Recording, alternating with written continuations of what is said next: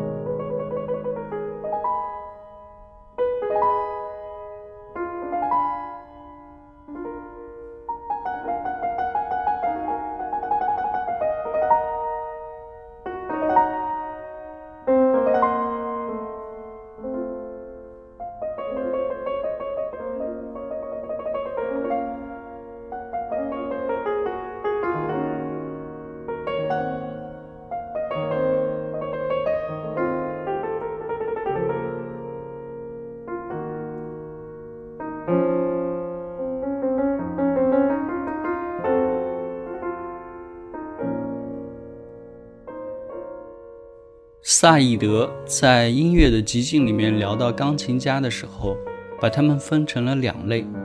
他先是重点聊了聊席夫。他说，席夫在他的巴赫演绎中，人们能够很清晰地感受到来自于古尔德的影响。然而，有别于古尔德的是，席夫的连奏技巧相当纯熟，力度变化微妙，节奏上的起伏韵律也较为节制。不那么尖锐严厉。媳妇常见的问题是，他总是倾向于柔化、美化自己的诠释与音色。比如说，演奏英国组曲与法国组曲时，他会利用钢琴的一些特性，或者有强调作用的矫饰风格，使得巴赫原本丰富紧凑的对位长乐句变得松弛，或者过分刻意的渐弱，手法微妙。但仍然表现突兀的减速，来结束这一作品。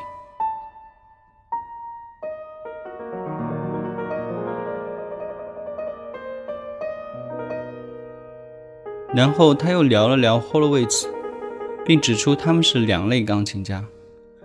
霍洛维兹与席夫属于两种不同的演奏风格，两者皆透过曲目的选择与或多或少的植入个人化观点主张。以达成控制。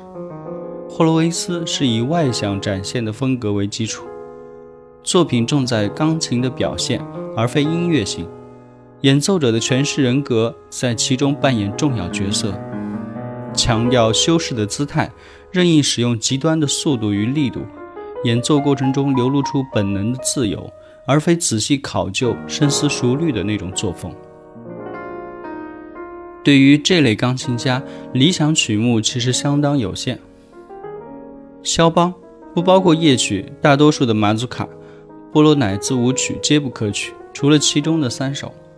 一些舒伯特可以多弹奏一些李斯特、普罗科菲耶夫、斯克里亚宾、拉赫玛尼诺夫、巴托克、斯特拉文斯基的彼得卢什卡，一些拉威尔，偶尔还可以来点贝尔格的奏鸣曲。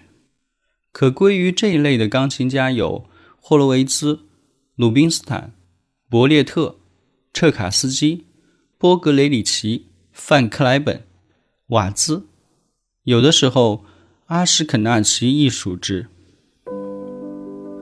另一派的核心人物有施纳贝尔、里帕蒂、艾德温·菲舍尔，以及在古典浪漫印象派领域的肯普夫、所罗门、吉塞金。今日一脉相承的，包括天资绝佳的内田光子、彼得·塞尔金。与其父鲁道夫·塞尔金相比较，他是更为精纯、更具天资的音乐家。理查德·古德以及席夫、卢普、阿格里奇、佐尔坦·科奇什。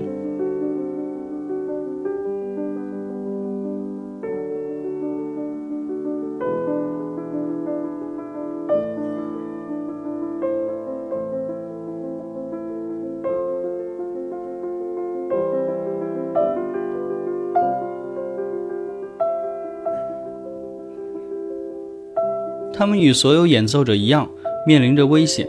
这种危险并非源自于失败，恰恰是因为对某种音乐语汇或者某作品的成功演绎，使得听众以及周遭的环境无形中迫使他们继续所谓成功的路线，重复，不断重复，直到原本新鲜有趣的东西变得粗糙无心。我想，佩拉西亚就是一例。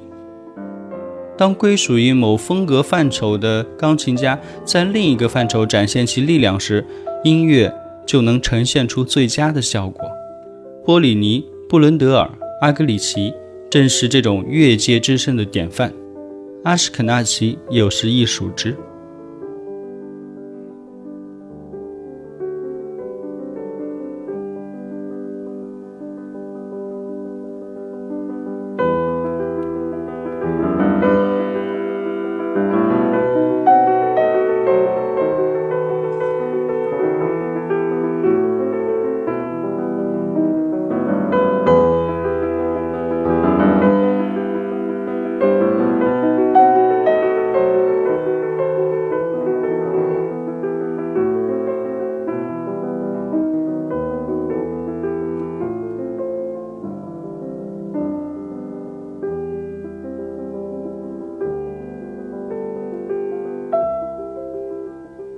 其实啊，要展开聊聊钢琴家，我觉得往上追溯肯定离不开一个人，就是李斯特。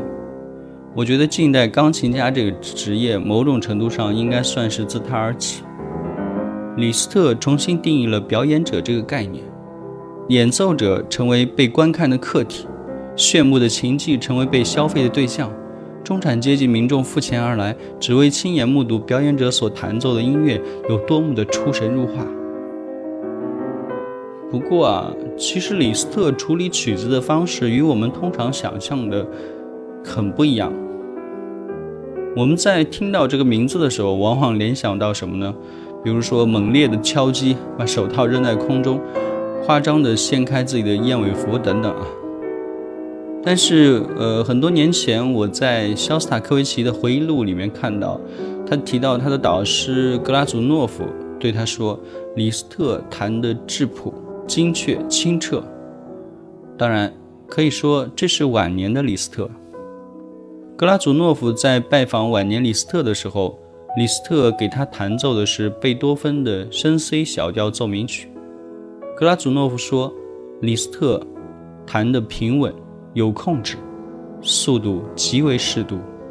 李斯特表现了所有的内声部，格拉祖诺夫非常喜欢。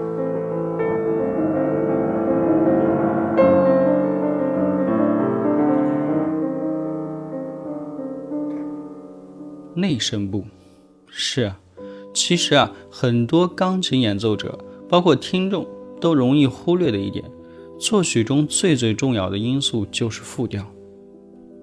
一个好的钢琴家，他坐下来在钢琴上向我们做示范演奏的时候，他总是会强调伴奏声部和上行及下行的半音阶，这使得他的弹奏听起来非常的丰满和富有生命。我个人认为啊，这是钢琴艺术的几大秘密之一。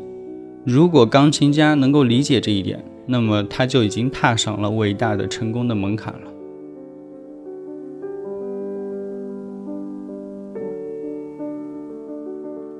钢琴演奏某种程度上其实好比戏剧，多数的钢琴家在台前只有一个角色，就是旋律，其他一切都是模糊的背景，是一片沼泽。但是戏剧通常会有好几个角色，如果只有主角一个人说话，别人都不说话，那这出戏就不知所云，令人厌烦了。所有的角色都必须说话，让我们听到问，也听到答，这样的一出戏演下去才会引人入胜。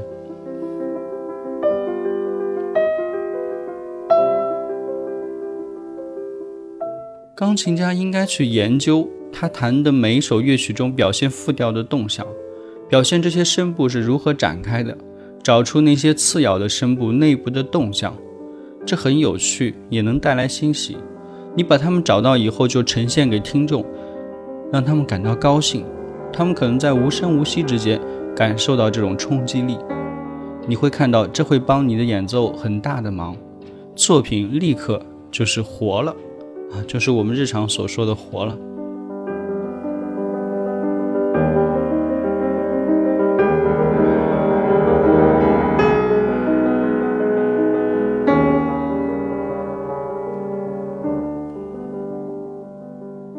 其实很多人在谈到钢琴演奏的时候，都会强调技巧嘛，技术一定要多好多好。但其实我们也都知道啊，就如果一个演奏家只是技巧好的话，他会被认为只有技巧，没有任何独特的深度。但是啊，如果一个钢琴家能够做到以上前面的几点，那么未来所有人都赞他有智慧、有深度、有演奏天赋，声名鹊起，其实也就是迟早的事了。